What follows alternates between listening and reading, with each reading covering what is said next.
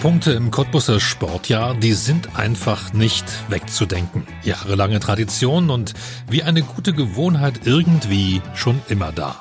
Doch wie selbstverständlich sind sie eigentlich, wenn überall im Sport das Geld knapper und der Nachwuchs weniger wird? Wie gut können Macher das ausgleichen? Das Cottbusser Turnier der Meister hat einen Macher, der sich damit auskennt. Sein Turnierdirektor ist Mirko Wohlfahrt, der gleichzeitig die Cottbusser Filiale des Olympiastützpunktes Brandenburg leitet. Und Mr. Cottbusser Sport ist jetzt der 0355, der Cottbus Podcast.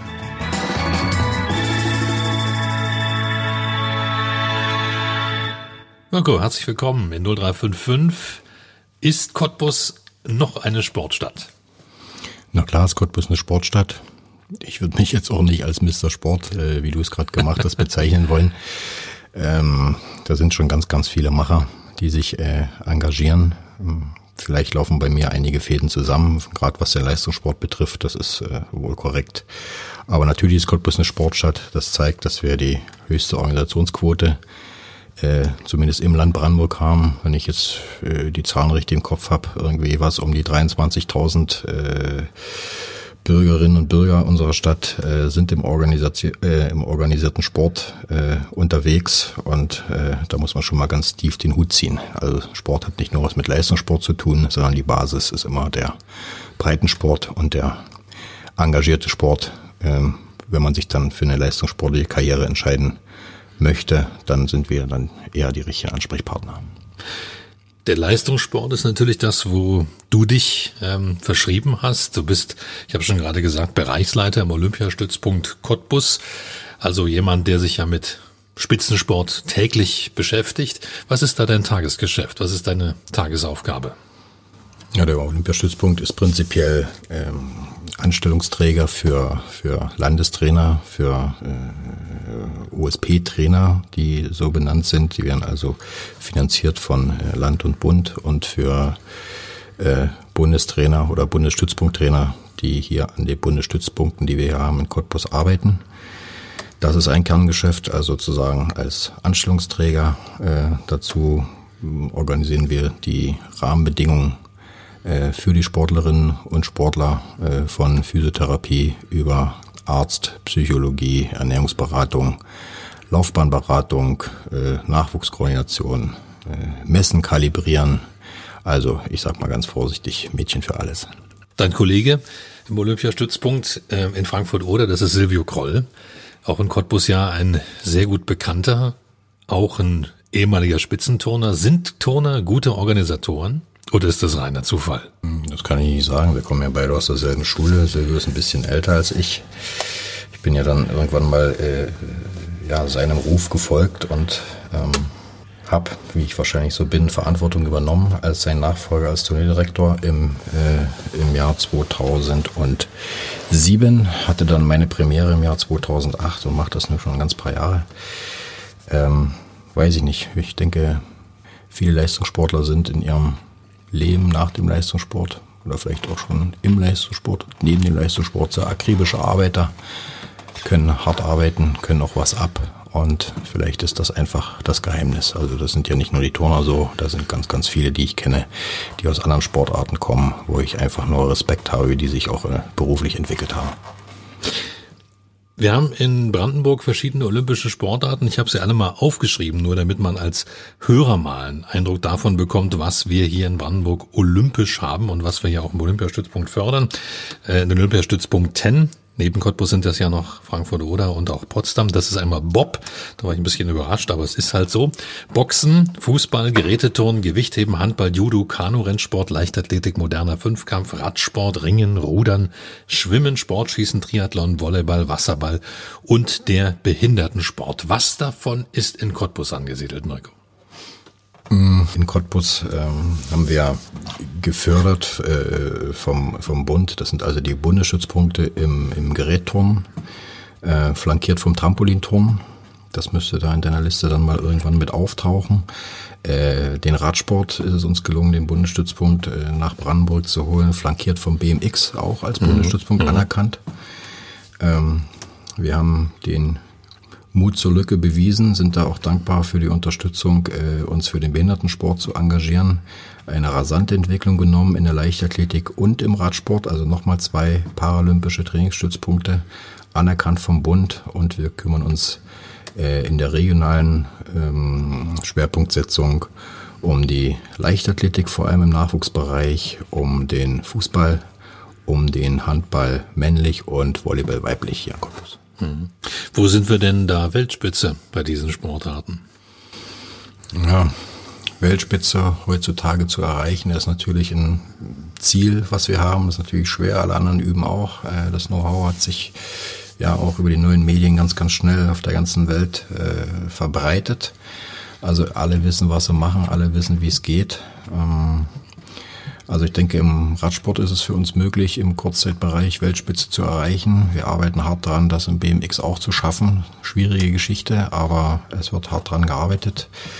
Wo wir eindeutig Weltspitze sind, ist im paralympischen Sport. Also da habe ich einen riesen Respekt, wie sich dort alle ja, meine Wortwahl reinkloppen und äh, auch die Sportlerinnen und Sportler mit Handicap äh, zeigen, was äh, für Leistungsfähigkeit mit Handicap möglich ist. Ähm, Im Turn momentan ganz, ganz schwer, an die Weltspitze ranzukommen. Ähm, Gab es auch eine rasante Entwicklung. Ich will nicht sagen, wir haben dort einen Anschluss verpasst, aber mit dem äh, Rücktritt von Philipp Boy äh, hat sich dort eine Lücke aufgetan, die es gerade schwierig ist äh, zu schließen. Äh, Entwicklungsarbeit wird halt geleistet im, im Trampolinturnen, wo wir vor allem im Juniorenbereich inzwischen äh, ganz dicke ähm, deutsche Spitze sind, aber auch da ist die Weltspitze ein Stück weit weg. Mhm. Wir freuen uns natürlich riesig, dass es äh, gelungen ist, ähm, sagen wir mal, in der Leichtathletik einen Umschwung wieder zu schaffen und haben dort jetzt auch äh, fünf oder sechs, habe ich gerade nicht im Kopf, Bundeskader in Betreuung. Also Bundeskader heißt immer äh, Kandidaten für die Nationalmannschaft. Ja, und flankiert werden diese Dinge halt von äh, den männlichen Handballern, von den äh, Volleyball-Damen, Mädchen und jungen Jugendlichen ähm, und natürlich vom Fußball, wo wir uns verantwortlich äh, zeichnen äh, für den Nachwuchs bis einschließlich U19, wo man auch mit Respekt von den, den Erfolgen lesen konnte in den letzten Tagen. In Rio 2016 hatten wir fünf Olympiasieger aus dem Land Brandenburg, zweimal Kanu, einmal Rudern, zweimal Frauenfußball. Gibt es irgendwo eine Sportart, du hast gerade Radsport erwähnt, irgendwo einen, wo du sagst, das könnte jemand sein, Olympiasieger aus Cottbus? 2020 haben wir ja schon wieder Olympische Spiele in Tokio. So lange ist das nicht mehr hin. Ja, eine Zielstellung haben wir da schon, aber wenn man keine Ziele hat, wenn man äh, nicht Erster werden will, wird man auch nicht Vierter. So brutal muss man das mal sagen. Mich störte da immer, ähm, wenn in der Zeitung steht, ist nur Vierter geworden mhm. oder nur Fünfter, was das bedeutet, äh, so eine Leistungsfähigkeit für sich selbst ähm, herzustellen, die Leistung dann auch zu bringen. Und dann sind halt drei, vier, keine Ahnung, wie viele Leute auf der ganzen Welt besser als man selbst. Äh, sollte man sich nicht in Selbstzweifel ziehen. Also da ist dann vielleicht dann auch eher der Weg das Ziel. Äh, also ich hoffe, dass Max zurückkommt, Max Levi, mit einer riesen Motivation und noch einen letzten Anlauf nimmt. Und dann denke ich, ähm, da sind dort Medaillenchancen da. Wie schnell es geht, auch mal ganz oben zu stehen, haben wir gesehen. Aber wir haben auch gesehen mit einer riesen Form und äh, äh, Konstellationen, die dann vielleicht nicht ganz so passen, ist auch eine Medaille ein riesen, riesen Erfolg. Wir sollten drüber nachdenken, dass äh, eine Finalteilnahme schon ein riesen, riesen Erfolg ist. Und ich setze vor allem auf unseren äh, Mut für die Lücke auf den paralympischen Sport. Und dort bin ich mir sicher, dass wir äh, dort Leistungen gemeinsam erarbeiten können, die, die dazu berechtigen, auf dem Podest zu stehen. Du hast gerade gesagt, dass es schwieriger geworden ist, weil andere Regionen natürlich auch aufgeholt haben. Ist sportlicher Erfolg heutzutage nur noch eine Frage des Geldes? Nein. Kann man sich den kaufen? Nein, den kann man nicht kaufen. Also man kann sportlichen Erfolg kaufen in Profisportarten, das mag so sein. Also vor allem, ich sage jetzt mal, Fußball ist halt so, Basketball ja. wahrscheinlich auch, äh, dass man sich die besten Spieler zusammenkauft. Was die persönliche Leistungs, äh, äh, betrifft, geht es nur mit einer Leistungsbereitschaft in der Entwicklung, mit einem Herzblut für die Sportart und ganz, ganz, ganz viel hartem Training und einem Umfeld, äh, was es möglich macht, äh, das alles auszuhalten. Und äh, wenn man dann noch sagt, ja, ich mache das gern, ich äh, gehe da im Prinzip meinem Hobby nach und quäle mich, äh, dann kann man das schaffen. Und wenn man jetzt die Worte gehört hat, ähm, dann möchte man hinterher nicht hören, äh, du bist nur Fünfter geworden. Hm. Aber das ist ja heute auch sicherlich das große Problem, dass wir in einer Leistungsgesellschaft leben, in dem der Fünfte, in der der Fünfte halt äh, viel weniger wert ist. Wir sind halt auf Medaillen getrimmt, wenn ich daran denke, dass der äh, Vorgänger von Seehofer, der jetzt Sportminister ist, de Maizière, dass er Forderungen daran geknüpft hat, wie viel Goldmedaillen, also überhaupt wie viele Medaillen bei Olympischen Spielen springen da raus. Das System ist ja jetzt gerade erst wieder geändert worden. Ähm, dann ist es ja so, dass im Grunde genommen diese Wahrnehmung ja eigentlich eine falsche ist, weil derjenige, du sagst es gerade, wer nicht Erster werden will, wird auch nicht Vierter, weil ja die Leistung des Vierten in dieser Gesellschaft ja kaum noch anerkannt wird. Korrekte Aussage. Also wir sind ja gerade äh, mitten in einer Leistungssportstrukturreform, die sich als äh, schwieriger darstellt, als äh, man annehmen sollte. Also sollen Strukturen geändert werden. Ähm, mit einigen und vielen klugen Ansätzen die besten Sportler zu den besten Trainern mit solchen äh, Mottos an dieser Stelle und auch die besten Sportler sollen die besten Rahmenbedingungen haben, was notwendig ist im internationalen Vergleich. Das ist klar. Aber man vergeht, vergisst äh, an vielen Stellen, dass es sich da um Menschen handelt. Und wenn du sagst, ja, der fünfte Platz oder wie auch immer, der ist nichts wert, äh, warum soll denn der Mensch hinter dem fünften Platz weniger wert sein als der Mensch hinter dem ersten Platz? Müssen wir uns da als Zuschauer, als Begleitung sozusagen von Sportlern da vielleicht auch ändern? Hm, das mag durch, durchaus sein, aber ähm, was dabei helfen könnte, wäre eine, ich sag mal, anlässlich von Olympischen Spielen oder so läuft das ja immer ganz gut, wenn man die Geschichten hinter den Menschen kennt. Und dann kann man das alles ein bisschen besser einschätzen, ähm, was dort für eine Leistung dahinter steckt wie viel, viel, viel harte Arbeit. Und wenn man bei Olympia ist, dann redet man ja nicht von mm, vier Jahren harter Arbeit, sondern wenn man dahin will, dann reden wir eher mal so von 15, 20 oder noch mehr Jahren, die man da äh, investiert hat mit seinem ganzen sozialen Umfeld und allem drum und dran und sich einer Sache verschreibt. Und dann muss eben auch ähm, Respekt gezollt werden wie viele wollen zu Olympia und kommen überhaupt nicht hin. Und wir reden jetzt schon gerade wieder von Finalplätzen, ja. dem Platz 5. Äh, ich zum Beispiel habe es nicht geschafft, äh, zu den Olympischen Spielen zu kommen. Ich war einfach zu schlecht oder nee, die anderen waren zu gut oder wie auch immer. Wäre für mich auch ein Traum gewesen, aber hat halt nicht gereicht und ich bin trotzdem meinen Weg gegangen und äh, bin ich auch ein bisschen stolz drauf, dass das so gelungen ist. Das Thema Nachwuchs ist ja darum ganz wichtig. Du sprichst gerade über die Entbehrungen, die viele junge Leute auf sich nehmen, wenn sie ein Talent haben und wenn sie Spaß an einer bestimmten Sache entwickeln. Heute ist es ja leider so, der Fußball frisst in der Regel alles an Aufmerksamkeit. Also die anderen Sportarten, also man hat ja manchmal das Gefühl, es gibt nichts anderes mehr im deutschen Fernsehen außer Fußball. Andere Sportarten finden in diesem Land nicht mehr statt. Ähm, ist das auch ein Problem, was sich auf den Nachwuchs auswirkt, dass viele junge Leute gar nicht mehr wissen, ach, diese Sportart gibt es tatsächlich noch? Natürlich ist der äh, Fußball omnipräsent, also das ist ein Fakt. Unterm Strich äh, müssen die sollten die Kinder selbst entscheiden, äh, wenn sie Sport treiben, was sie gern machen möchten. Ähm, es gibt eben auch viele in unserem System, das sind Getriebene, ähm, die von Haus aus, sagen wir mal, einen Weg suchen den sie vielleicht im Fußball als allererstes sehen, äh, sagen wir mal in einer sozialen Verbesserung, wie auch immer. Das heißt noch lange nicht, dass die Kinder das unbedingt wollen. Ähm, keine gute Entwicklung aus meiner Sicht. Also es wird nur derjenige Erfolg haben, der das, was er macht, mit Herzblut macht.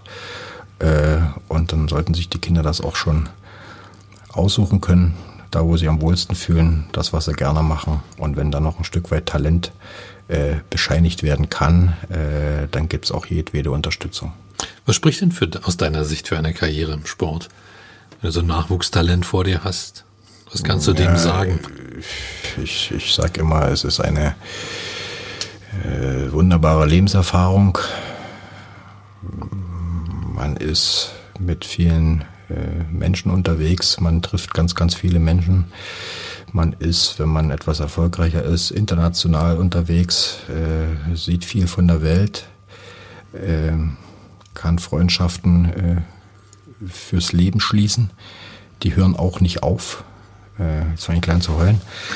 Ähm, also diese Erfahrung möchte ich um Gottes Willen nicht missen und über die anderen Dinge, ähm, wie man äh, über den Leistungssport mit Entbehrungen und Ähnlichem umgeht und vielleicht auch mit Härte gegen, gegen sich selbst, äh, lernt man natürlich auch für spätere Leben und das hilft äh, für den Beruf, das hilft äh, in der Familie und vielleicht auch manchmal für schwere Zeiten, äh, sich nicht gehen zu lassen und ja, einfach stark zu sein, aber auch mal loslassen zu können und auch mal schwach zu sein. Also es hat mich geprägt und vielleicht nicht so ganz schlecht.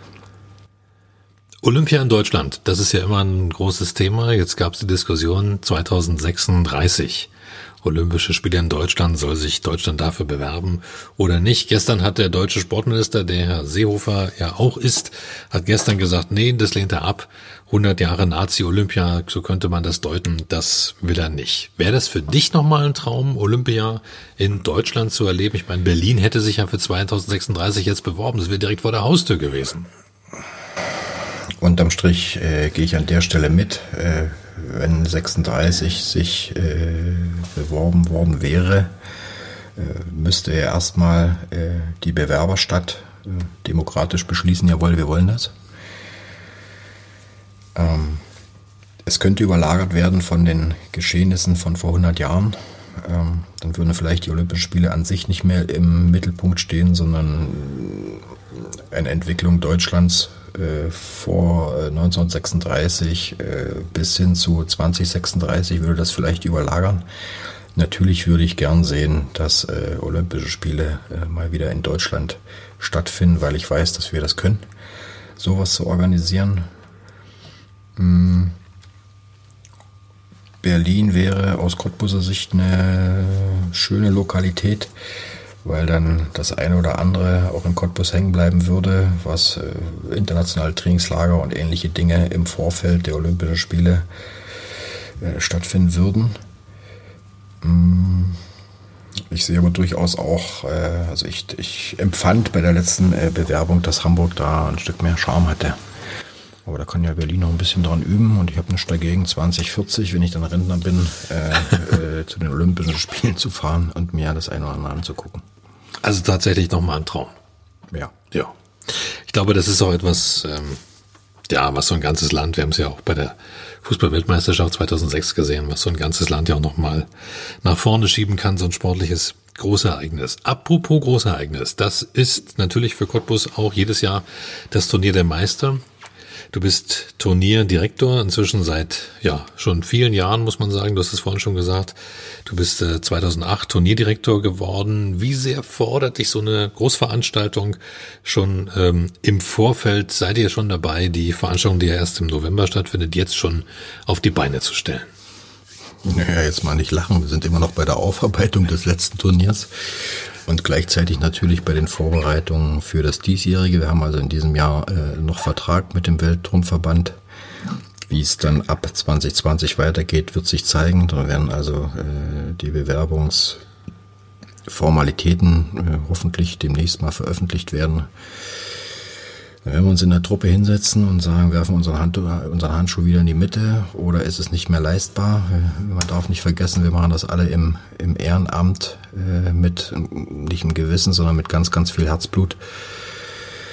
Das ist eine Riesenaufgabe, die da zu stemmen ist und äh, ich bin dankbar, so gute Kollegen, so gute Mitstreiter zu haben weil alleine ist sowas überhaupt nicht leistbar und wir sind dann eine richtig gute Truppe, auf die ich riesig stolz bin und ja, ich bin immer der, der den Kopf hinhalten muss und jetzt zum Beispiel hier sitzt, aber eigentlich haben sich alle, die in dieser Truppe mitarbeiten, äh, verdient, äh, mehr Aufmerksamkeit zu bekommen, äh, mehr Dank zu bekommen. Ich kann auch nicht viel mehr machen als Danke sagen. Also ich bin derart stolz auf diese Truppe. Ähm, da fallen mir gerade keine anderen Worte ein. Mhm. Ihr habt es geschafft, mit diesem Turnier zum Kreis der bedeutendsten Turnturniere der Welt zu zählen. Wie habt ihr das gemacht? Wenn man Cottbusser ist, äh, hat man ja eine Wahrnehmung. Du hast gesagt, das Turnier der Meister, das gibt es seit 1979. Äh, da war ich auch schon dabei als kleiner als kleiner Turner, der mit dem, äh, mit dem, äh, mit der Fahne der Mongolei äh, einmarschieren durfte in der Stadthalle. Äh, tolle Geschichte. Ich war aufgeregt wie Sau. Ähm, das Turniermesser hatte schon immer ein Standing oder hat sich ein Standing erarbeitet. Und äh, ich bin ja international auch ein Stück weit unterwegs und die Wahrnehmung, die ich dort habe, ist eine ganz andere. Also wenn ich ein Feedback bekomme zu unserem Turnier, und wenn über unser Turnier gesprochen wird, manchmal gar nicht wissend, wer da vielleicht mit am Tisch sitzt, dann ist das eine ganz andere Wahrnehmung, als wir sie hier haben. Das ist also wirklich eins der bedeutendsten äh, Turniere. Und ja, wir haben halt momentan so das Problem, wenn ich jetzt sagen würde, im Tennis gibt's halt auch vier äh, Grand Slam, im Turnen ist es genauso. Ähm, wir sind da gerade mit äh, Baku, mit Doha, äh, äh, Cottbus und Melbourne sind halt die sind halt die Weltmetropolen, die diese Turniere machen. Mit diesen drei anderen Städten wird Cottbus sonst eher selten genannt. Ähm, ja, wir haben ja auch im Vorfeld dort einige Bewerber aus dem Feld schlagen äh, können und müssen, die da hießen Paris, Glasgow, äh, Sao Paulo. Haben wir halt geschafft und das, ich glaube, äh, dass es viel damit zu tun hat, dass wir viel dazu beigetragen haben, ähm, Strukturen, äh, die so ein Turnier auch braucht, äh, zu erarbeiten, zu bearbeiten, die inzwischen Weltstandard sind. Also überall genau unsere Strukturen äh, genommen wurden, vielleicht als Dankeschön. Andererseits, und ich habe vorhin das Ehrenamt schon angesprochen, ähm, scheinen unsere Gäste und auch die Gäste der Stadt in diesem Moment äh, das Herzblut zu spüren, die, wenn Leute im Ehrenamt sowas machen, ist es natürlich was völlig anderes, als wenn das Profis machen. Das könnten wir uns hier gar nicht leisten und dann wäre es wahrscheinlich auch nicht mehr das Turnier der Meister. Im November ist es wieder soweit. Kannst du jetzt schon was zum Teilnehmerfeld sagen oder ist, wann, ab wann steht sowas? Naja, das Teilnehmerfeld das steht mehr oder weniger vier Wochen vor dem Event. Äh, wir bekommen acht, acht Wochen oder zwei Monate vor dem Event bekommen wir halt die Zahlen, damit wir äh, anfangen können zu kalkulieren, die Hotelbetten zu besorgen, äh, ja, so eine Dinge. Die namentlichen Listen bekommen wir dann mehr oder weniger vier Wochen vor dem Wettkampf. Viel wird davon abhängen, wie die Weltmeisterschaften in Stuttgart laufen. Wir dürfen nicht vergessen, das ist eine Olympia-Quali, die Weltmeisterschaft in Stuttgart. Cottbus auch. Also ich gehe davon aus, dass Weltklasse hier vor Ort sein wird und muss, wenn sie Olympia sehen wollen. Mhm. Das gereicht uns momentan natürlich zum Vorteil, ähm, ist aber auch natürlich eine riesen Herausforderung, dann die entsprechenden Rahmenbedingungen so bieten zu können. Ähm, ja, dass man sagen kann, äh, Cottbus, in Cottbus haben wir olympiareife Leistung gesehen und Cottbus kann sowas stemmen und wir können sowas machen. Wir dürfen nicht vergessen, mit der Lauts Arena haben wir halt prinzipiell gute Rahmenbedingungen, aber wir laufen dort natürlich auch Gefahr, ja, dass wir einfach zu klein sind. Aber meckern gilt nicht, anpacken gilt, wir machen das Beste draus und freuen uns auf eine volle Hütte. Wenn du jetzt gerade sagst, ihr habt damals ähm, so große andere Konkurrenten ausgestochen und 2020 ähm, muss das Turnier sich neu bewerben. Bist du da guter Hoffnung, dass es beim Weltcup-Status auch in Zukunft bleibt?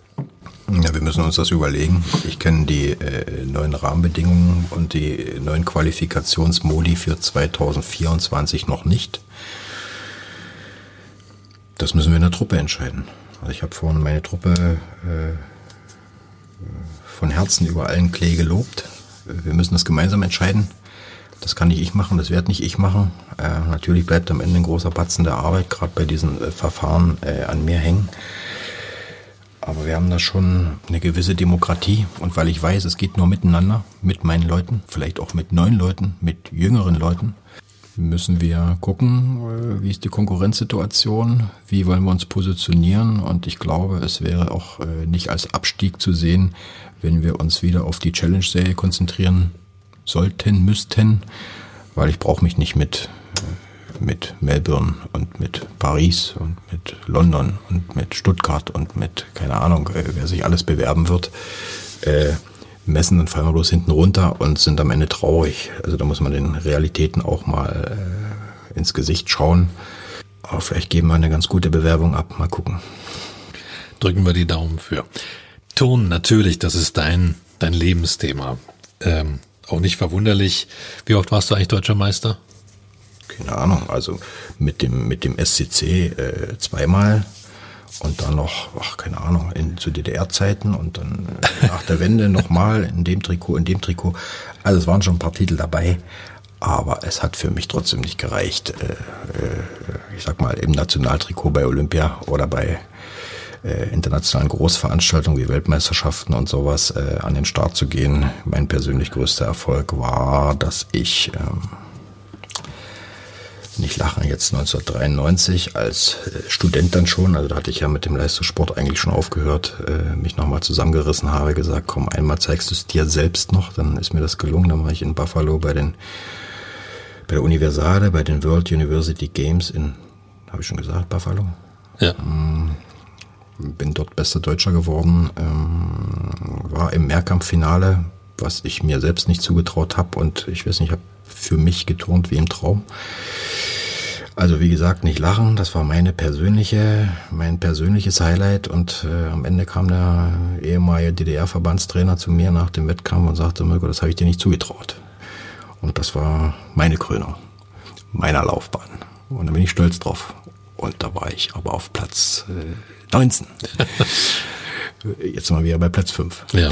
Aber ich war stolz wie Bolle, weil besser konnte ich nicht. Ich kann nicht besser. Ich konnte nicht besser. Und ja, das ist wie jemand, der einen Marathon läuft und äh, Weltrekord ist jetzt, keine Ahnung, 202 oder irgend sowas. Und äh, wenn ich einmal im Leben unter 230 laufe, ist das für mich das Höchste, was es gibt. Und dann muss man dann auch stolz drauf ja. sein können, egal was für ein Platz da ist. Warum ist es das Ton bei dir geworden? Wie hat das angefangen? Weil ich klein und dick war. Turner sind doch nicht klein und dick. Ja, im Kindergarten wahrscheinlich äh, immer als erster oben auf dem Klettergerüst, keine Ahnung. Und äh, Duracell gab es damals nicht. Ich weiß nicht, wie die damals hießen. Duracell im, im Hintern. Ja, und das sollte ein bisschen fokussiert werden, das Ganze. In unserer Schule in Bautzen war halt direkt daneben eine Turnhalle, die haben halt Turnen angeboten und da hat sich das angeboten, dann im Hort oder nach dem Hort noch äh, mich sportlich zu betätigen und dann nahm das alles so seinen Lauf. Ja, und dann, als ich in dritte Klasse war, dann kamen halt die Cottbusser auf uns zu und haben halt gefragt, äh, willst du nicht kommen? Bist nicht ganz so untalentiert und so weiter. Und dann äh, sind wir zu fünft aus Bautzen damals äh, nach Cottbus gegangen, auch als Truppe. Das hat das Ganze etwas leichter gemacht. Da waren wir stolz wie Bolle drauf. Und es nahm seinen Lauf. Und jetzt ist es hier. das nahm seinen Lauf. Das kürzt du jetzt aber extrem ab, was dann zwischendurch passiert ist. Ähm, ich erinnere mich gerade so an 1991. Viele Cottbusser, die zumindest äh, im Turnen zu Hause sind, werden das auch noch wissen, was das für ein besonderes Jahr war. Das war die erste deutsche, gesamtdeutsche Meisterschaft für den SC Cottbus damals mit so bekannten Namen eben auch wie, wie Kroll, wie auch ähm, Mirko Wohlfahrt, der dazugehört hat, Carsten Oelsch, Bälle, ähm, Hempel und eben auch Olaf Neumann, der mit dir mitgekommen ist damals aus Bautzen. Richtig. Und mit Olaf bin ich im selben Kindergarten gewesen und ja, dann haben wir uns irgendwo in der Turnhalle dann wieder getroffen. Nach dem Kindergarten halt in die Schule und er war in einer anderen Schule und dann sahen wir uns halt im, äh, in der Turnhalle wieder, sind einen gemeinsamen Weg gegangen, äh, über das Turn, über das Studium, äh, denselben Studiengang gewählt, ein langer Weg mit Höhen und Tiefen, aber auf Olaf ist äh, riesig Verlass in meinem Leben, ist alten Freund und ähm, wir haben einiges zusammen erlebt und und es kommt noch einiges. Ich will es nicht verraten. aber trotzdem rufen wir den jetzt mal an. Echt? Ja. ja. Dein Telefonjoker. Neumann hier, schönen guten Tag. 0355, der Cottbus Podcast hier. Ich grüße Olaf Neumann. Ich habe hier bei mir gegenüber sitzen Mirko Wohlfahrt. Und er hat gerade erzählt, dass ihr beide zusammen in den Kindergarten gegangen seid. Auch das haben wir zusammen gemacht, genau.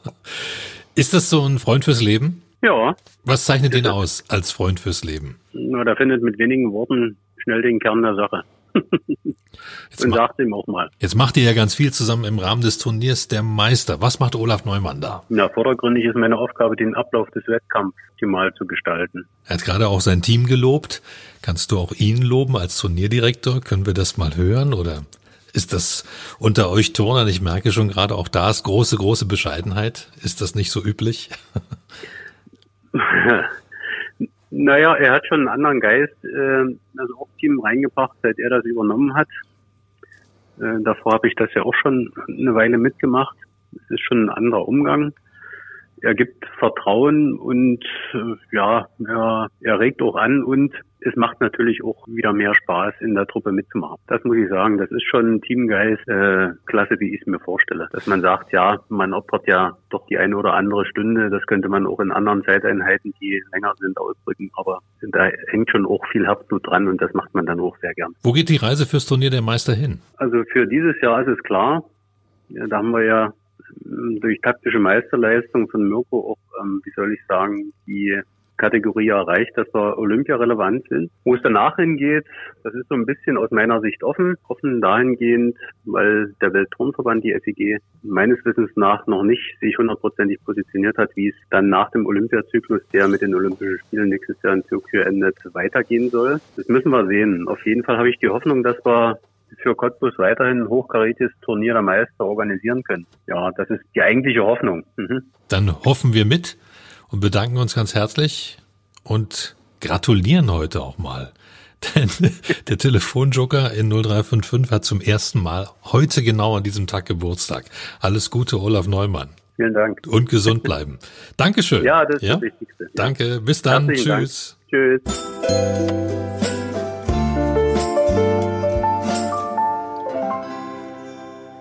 Bist du jetzt verlegen? wir kennen uns ja so lange und ich habe ich hab gerade überlegt, ob er schon äh, andere Sachen weiß als ich. Ja, stimmen viele Sachen miteinander ab. Das habe ich ja vorhin schon gesagt, dass es äh, große Gemeinsamkeiten äh, gibt. Und wenn er dann äh, jemand ist, der von sich aus sagt, dass es äh, mit meiner Person Spaß macht, ich nehme das ja so nicht wahr. Er hat ja da auch sein, äh, sein Ohr an der Masse und äh, da ist man auch schon mal ein bisschen stolz und fast ein bisschen verlegen, ähm, wenn man so eine Worte hört, ja. Wenn man über dich spricht, und wir haben jetzt gerade schon drüber gesprochen, du bist im Olympiastützpunkt in Cottbus verantwortlich, du bist Turnierdirektor des Turniers der Meister und es gibt aber noch einen dritten, vielleicht gibt es auch noch mehr, aber diesen dritten ähm, Weg, diesen dritten Schwerpunkt, den will ich auf jeden Fall mit erwähnen. Du bist auch Bereichsleiter in der deutschen Turnliga für die Männer-Bundesliga und da in der DTL auch Vizepräsident. Wie gut ist denn das deutsche Turnen auf Vereinsebene? Es hat sich auf jeden Fall entwickelt. Also als ähm, DTL ist ja mehr oder weniger für uns eine oder für das Turnen an sich eine Plattform zur Leistungsentwicklung, weil im Hinterkopf haben alle Sportlerinnen und Sportler, kann ich jetzt so sagen, äh, natürlich das Ziel, äh, irgendwann mal Olympische Spiele zu sehen und sich über Europa-Weltmeisterschaften dafür zu qualifizieren. Äh, man muss es natürlich vorher mal machen. Und da ist die Liga äh, eine gute Plattform, Wettkampferfahrung zu sammeln, äh, zu gucken, was machen andere. Wir haben ja auch, äh, ich sag mal, eine sehr, sehr geregelte äh, Situation, was äh, der Einsatz von äh, nicht deutschen Sportlern betrifft, so dass äh, überwiegend deutsche Sportler zum Einsatz kommen müssen. Das ist aus meiner Sicht gut und wir dürfen nicht vergessen, dass die Liga eben auch eine Plattform für die ist, wo ich auch einer davon war, die es nicht ganz bis nach oben schaffen und trotzdem ihrem Sport gern gern äh, nachgehen und äh, viele Entwicklungen äh, gucken wir jetzt mal in die alten Bundesländer also sind die Hallen schon voll. Also da äh, 2.000, 3.000 Leute in der Halle, das ist schon äh, sehr respektvoll. Da haben wir hier in Cottbus äh, Nachholbedarf. Wir dürfen aber auch nicht vergessen, äh, wo wir herkommen. Natürlich am Anfang äh, die riesigen Erfolge, auch äh, bis Anfang der 2010er Jahre noch riesige Erfolge. Jetzt hatten wir in den letzten Jahren ein paar Sorgen, sind aber nach wie vor in der ersten Liga was die Cottbusser betrifft. Ähm, Im Vorjahr das erste Mal wieder im Finale, was, mhm. was, wo wir leider den, sagen wir mal, die Bronzemedaille nicht gewonnen haben. Aber ich habe da einen riesen Respekt vor unseren Jungs, äh, die sich dort reingekloppt haben und ja, manchmal äh, kämpft man auch nicht mit gleichen Waffen. Ist einfach so, aber äh, wir sollten trotzdem sehr, sehr stolz sein auf unsere Jungs und äh, ich bin überzeugt davon, dass sie dieses Jahr wieder eine gute Performance hinlegen. Neunmal deutscher Meister war der SC Cottbus, aber eben auch zum letzten Mal 2010. Also ist schon ein bisschen länger her. Richtig. Ja, das spielt ja inzwischen auch Geld eine Rolle. Ja. Das war meine Frage man kann vorhin. Sich, ja, das man kann sich, nein. Man kann sich das nicht, ja, natürlich kann man sich in Mannschaftssportarten den Erfolg kaufen. Im Sinne von, ich hole mir die besten Jungs, die auf dem Markt sind. Das hat aber eher weniger mit Herzblut zu tun, dass Ja. man mit Herzblut in diesem Team, mit seiner Truppe zusammen an die Geräte geht, äh, ist schon ein Unterschied. Oder wenn man äh, vor dem Wettkampf hinkommt, äh, sich dann ein anderes schönes buntes Trikot anzieht und sagt, komm, wir ziehen das jetzt mal durch, gewinnen, fahren nach Hause, tschüss. Äh, das ist nicht unsere Philosophie. Wir wollen das als Plattform nutzen, unsere, unseren eigenen Jungs Einsatzmöglichkeiten und Erfahrungen äh, sammeln zu geben. Die bekommen da ihre Aufgaben in diesem Wettkampf, ähm, die umzusetzen. Wenn die umgesetzt werden, dann haben wir mal gute Chancen auch äh, zu gewinnen. Wenn mal was schief geht, äh, wie gesagt, Leistungsentwicklung. Man muss jungen Leuten auch die Chance geben, Fehler zu machen, äh, sonst können sie sich nicht entwickeln. Ja. Jetzt gab es wieder einen ja, Achtungserfolg, muss man schon nennen, im Jahr 2018. Du hast es gerade schon erwähnt. Vierter Platz, Finalteilnahme. Das hat es schon sieben Jahre nicht gegeben, aber ähm, das hat natürlich ein bisschen Hunger auf mehr gemacht. Wie sieht's in 2019 aus? Schwierig. Zielstellung sollte sein, wie habe ich vorhin gesagt, wenn man sich nicht äh, eine Finalteilnahme äh, Teilnahme vornimmt, wird man auch nicht Fünfter. In der Liga sind halt acht äh, Mannschaften. Wir wollen mit dem Abstieg nichts zu tun haben. Das haben wir, glaube ich, schon, nicht haben wir, glaube ich, das haben wir definitiv schon geschafft. Ähm, einfach besser machen als im Vorjahr. Also angreifen, ins Finale gehen, Medaille holen. Das sollte die Zielstellung sein. Die Jungs haben sich riesig geärgert im Vorjahr, weil einiges schiefgegangen ist. Die waren so aufgeregt, weil sie genau die Erfahrung noch nicht hatten. Im nächsten Jahr, beziehungsweise in diesem Jahr kann das dann schon besser sein. Wie gesagt, ich habe Hoffnung auf unsere Jungs und da sind halt auch äh, 17, 18, 19-Jährige dabei. Die müssen sich entwickeln, die müssen sich entfalten und ich würde mich freuen, wenn sie hier bleiben und nicht äh, Lockrufen nicht widerstehen können. Wie groß ist da die Gefahr? Ja, die Gefahr ist immer da, aber Cottbus scheint irgendwie einen Ruf zu haben, dass, ähm, dass man da nicht so gerne Fragen kommt, ob es da Möglichkeiten gibt, weil da gibt's immer gleich ein paar äh, auf die Finger. Schützt ihr eure Jungs, ja? Wir versuchen's, wir versuchen's, wir versuchen's. Nicht so einfach manchmal, aber die Jungs, die wir haben, die sind schon mit Herzblut dabei. Und das kann man nicht kaufen. Ein Schlüssel zum Erfolg sind natürlich immer Rahmenbedingungen, klar. Wir haben in Cottbus seit vielen Jahren die Lausitzer Sportschule, ähm, Eliteschule in Cottbus. Was spielt das für eine Rolle seit vielen Jahren, dass man eben schulische Ausbildung und sportliche Ausbildung in diesem Sportzentrum so eng konzentrieren kann? Also das ist ein riesiges Faustpfand, was wir da haben. Äh, Der Sportstättenbetrieb ist ja auch äh, Träger der Schule an dieser Stelle. Wir haben sehr, sehr ordentliche Rahmenbedingungen, die wir natürlich immer weiterentwickeln müssen, weil wenn man sich mit der Weltspitze auseinandersetzt, muss man natürlich auch äh, Weltklasse-Bedingungen haben, um sowas überhaupt leisten zu können. Wir sind da in, immer wieder im regen Austausch und ähm, was besser gemacht werden kann. Du hast angesprochen, äh, Eliteschule des Sports ist ja im Prinzip ein Oberbegriff des Leistungssportverbundsystems des Leistungssportverbundssystems hier am Standort, also mit dem Sportstättenbetrieb, mit dem Haus der Athleten, mit dem Olympiastützpunkt, mit der Schule. Kurze Wege, wunderbar. Die Mädels und Jungs haben halt äh, sehr, sehr wenig Zeit. Wenn man äh, vier bis sechs Stunden am Tag trainiert, dann normal äh, in die Schule geht, ähm, sich dann noch um Hausaufgaben kümmert, ein bisschen soziales Leben möchte man auch haben. Essen sollte man mal gehen. Man sollte sich um Regeneration kümmern. Äh, vielleicht muss man mal ein bisschen einkaufen gehen oder möchte auch mal mit einer Freundin ins Kino oder ähm, Kaffee trinken gehen oder irgend sowas machen. Also äh, da ist es schon von Vorteil, äh, nicht so viele Wege zu haben. Das Sportzentrum ist momentan mh, recht gut ausgestattet. Wir dürfen uns aber auch nicht die Augen blenden, dass alles äh, so sei. Sieht natürlich alles ordentlich aus, äh, wie es sein müsste. Also immer schön aufmerksam bleiben und die, äh, die Entwicklungen, die es in der Welt gibt, aufmerksam verfolgen und dann zusehen, äh, dass wir nachjustieren können. Weil wer, wer, wer, wer äh, zufrieden ist und stehen bleibt, der wird also zurückgehen. Und das wollen wir nicht, weil wir wollen uns ja auch gerne äh, im Leistungssport als Sportstadt verstehen. Sportstadt braucht auch Solidarität. Das ist ganz klar unter den Vereinen, wenn man sich Sportstätten teilen ja, muss oder teilt, ähm, wenn man Rahmenbedingungen schafft für sämtliche Vereine, die eben auch in Spitzensport unterwegs sind.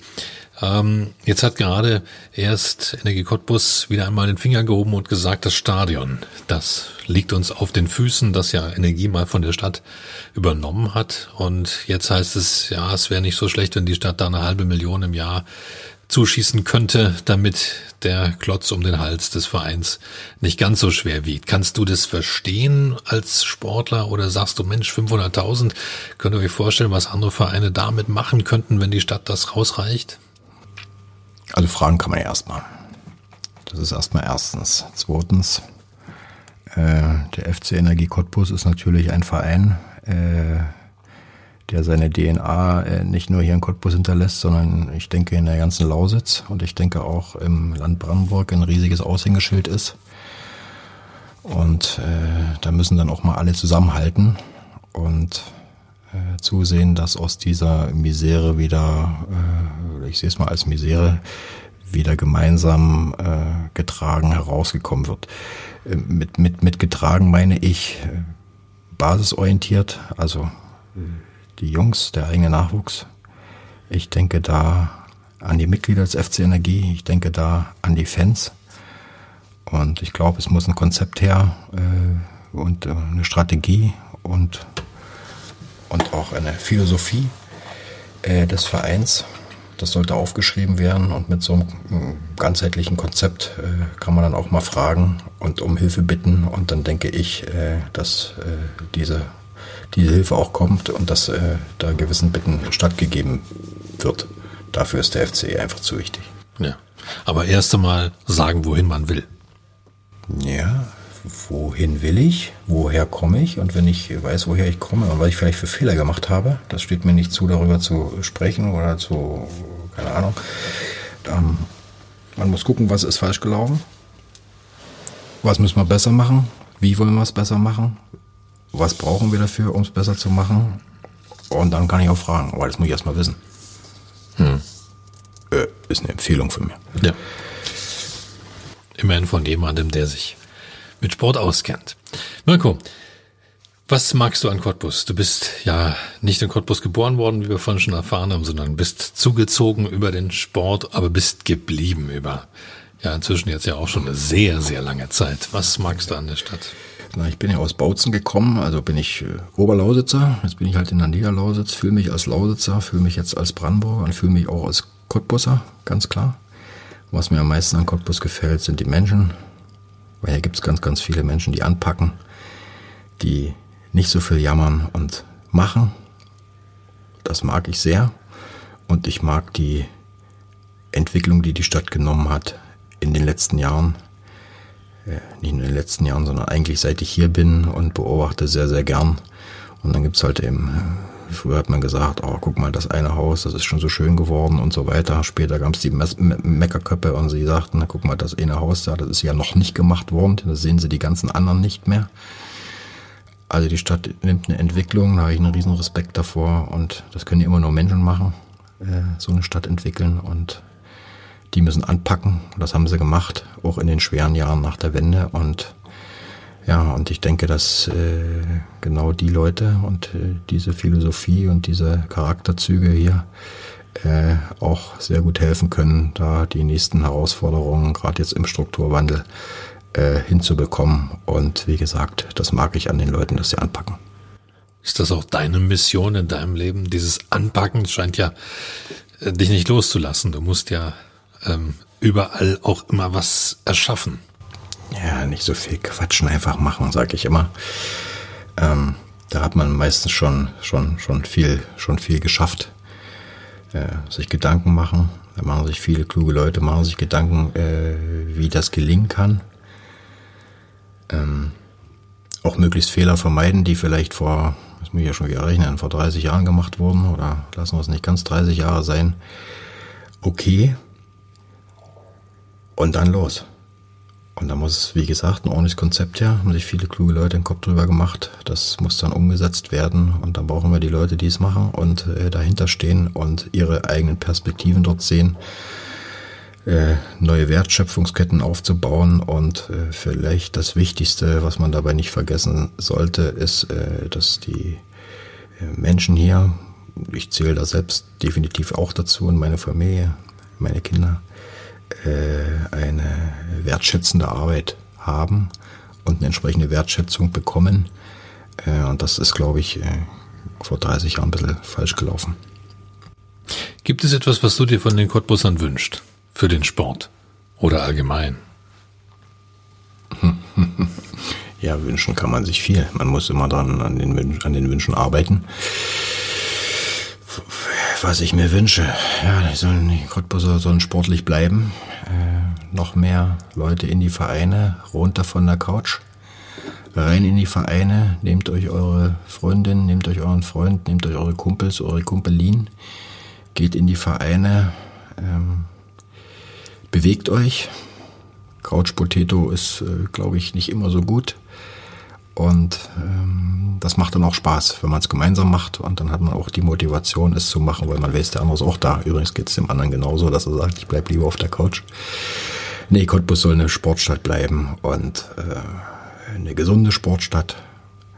Und äh, würde ich mich freuen, wenn ganz, ganz viele den Weg suchen und finden in die Vereine und äh, wenn man dort dann talentierte, talentierte Mädels und Jungs äh, sieht, dann können sie auch, wie gesagt, den Weg in Richtung Leistungssport gehen, wenn sie das möchten und bekommen da jedwede Unterstützung. Dann lass uns den Cottbussern motivierende Musik dazu geben. Wir haben auf Spotify zum Cottbus Podcast 0355 unsere Playlist. Die stellen unsere Gäste zusammen. Die Playlist ähm, wird dort zusammengebaut von unseren Gästen. Und das ist natürlich etwas äh, Besonderes, weil so eine Playlist hätte niemand allein zusammengestellt. Und du hast uns heute, ähm, ich glaube, auch wieder sechs Songs mitgebracht. Ähm, dann packen wir auch sechs rein. Komm, fangen an. Ach du Herr Strolak. Mit welchem fängt man da am besten an? Aber Geschichten muss ich dazu jetzt nicht erzählen, ne? Okay, also Guano Apes, Lords of the Boards. Bist du Fan von? Ich habe das Lied gehört irgendwann mal, ich glaube im Winterurlaub. Äh, sofort in das Lied verliebt und deswegen steht's hier drauf. Okay, gut, packen wir rein. Okay. So, dann hätten wir Rammstein ohne dich. Aha. Ich bin halt jemand, der gern äh, Rammstein hört, vor allem im Auto, da wo man das auch mal äh, richtig laut geht. auch mal auch mal kann, ja. Und äh, ja, das Lied mag ich mag ich sehr, weil es mich immer zum Nachdenken anregt. Ah, sehr. Mhm. Worüber? Familie, verflossene Liebe. Ähm, das Leben. Das Leben, der Tod, ja, alles sowas. Okay. So, dann hätten wir Barry White. Ach ja, das ist was ganz anderes. My first, my last, my everything. Er hat auch mit meiner Geschichte zu tun, äh, habe ich schon mal irgendwann gehört, äh, als Kind, dann irgendwann wieder entdeckt und ich mag es immer noch und ich habe es letztens von meinem Sohn äh, zum Geburtstag bekommen äh, weil er es wusste. Und da habe ich mich riesig gefreut, da sind die Tränen gelaufen, weil er sich halt einen Kopf gemacht hat. Und ja, wie bekommen? drauf. Wie bekommen? Wie bekommen? Na, wie bekommen von deinem Sohn? Barry White lebt doch nicht mehr, den kann er doch nicht angekarrt haben. Natürlich digital bekommen. Mein Sohn bringt mir bei, wie man so mit dem Handy umgeht und ah, so weiter. Okay. Und äh, hat er mir das geschenkt und äh, war ich ganz stolz, äh, dass er sich Gedanken gemacht hat, was er mir schenken könnte, äh, worüber ich mich freuen würde. Und da sind schon wieder ein paar Tränen gelaufen, ja. Sehr schön. Mhm. So, dann haben wir äh, äh, Seven Nations Army von The White Stripes. Ähm, ja, eher eine Hymne. Stadionhymne inzwischen. Stadionhymne. Ja. Und äh, ist natürlich immer eine sehr, sehr prickelnde Atmosphäre, wenn man bei Großveranstaltungen ist und dann gemeinsam diese Hymne hört. Äh, es ist ja eine völkerübergreifende Hymne ja. gerade geworden und äh, spielt halt überhaupt keine Rolle, wo man herkommt, äh, äh, was man für ein Mensch ist, sondern an dieser Stelle erinnert es mich immer dran, wie Sport verbindet und wahrscheinlich nicht nur Sport. Ja. Gut, Skanke Nancy äh, mag ich noch sehr gern. Oh, auch eine Hymne. Hedonism, ja. Ja. Äh, Würde ich mich freuen, wenn das in der, in der Liste mit auftaucht. Klar. Äh, äh, auch schon ganz paar Jahre alt und ja, auch in dieses Lied verliebt und in die, und in die Band damals. Ähm, einfach coole Musik für mich. Das stimmt. Sehr schöner Song. So, und dann äh, eigentlich, ähm, da sind wir ja schon wieder äh, ganz lange her, also für einige, für mich nicht, da war ich vielleicht 22 oder irgend sowas, äh, Prince and the New, New Power Generation, äh, Money äh, Don't Matter Tonight. Und ich hatte vorhin erzählt, äh, was meine persönlichen hm, Highlights im Sport waren, äh, in meiner Sportart. Und ich weiß gar nicht, hatten wir da schon CD-Player oder was noch? Äh, wie hießen die Dinger hier? Kassette, Walkman. Kassette, Walkman. und das Lied äh, lief immer und immer und immer hoch und runter vor dem Wettkampf, im Wettkampf, um mich zu beruhigen. Und äh, das habe ich nicht vergessen, dass es genau das Lied war. Warum das damals äh, genau das war, kann ich nicht mehr nachvollziehen. Ich weiß nur, dass es so war. Ist vermutlich, weil es ein klasse Song ist. Hat mich geprägt und ich, aber es lief immer nur dieses eine Lied. Immer nur dieses eine. Und äh, das hat mich halt, hat mir gut getan, warum auch immer. Und äh, deswegen lief's und hat geholfen. Und deswegen ist der Song hier drauf. So schade, dass der schon tot ist. Prince. Oh ja. Du hast einen hervorragenden Musikgeschmack, muss ich sagen. Also das, alles, was da drauf ist, das hätte ich da auch reingepackt. Freut mich sehr. Sehr schön. Findet man auf Spotify 0355 ähm, den Cottbus Podcast sowieso, den kann man dort auch abonnieren. Und wenn man da ähm, 0355 sucht, dann findet man auch unsere Playlist zusammengestellt von unseren Gästen. So, nochmal den roten Teppich ausgerollt, Mirko. Willst du noch was loswerden? Willst du noch für irgendetwas werben an dieser Stelle? Nö, das brauche ich nicht. Also ich werbe, ich werbe dafür, äh, in unserer Stadt anzupacken. Ja. Davon ausgehend, äh, dass dieser Podcast nicht nur in Cottbus gehört wird, äh, werbe ich dafür anzupacken, die Dinge, wie sie kommen, anzunehmen, zum Besten zu gestalten und ja, wer anpackt, darf auch meckern. Wer nicht anpackt, sollte nicht meckern. Das ist so ein bisschen meine Philosophie und äh, deswegen darf ich auch manchmal ein bisschen meckern. Vielen Dank, dass du da warst. Dankeschön. Danke für die Einladung. Sehr gern. Das war 0355 mit Mirko Wohlfahrt, einem der Macher im Cottbusser Sport. Mein Name ist Ronne Gersch und 0355, der Cottbus Podcast, wird präsentiert von Ritter von Graal, dem Kreativlabor für Personalmarketing und Employer Branding und ist eine Produktion von Die Schmiede und kommt aus dem Ebert Quartier mitten im Herzen von Cottbus.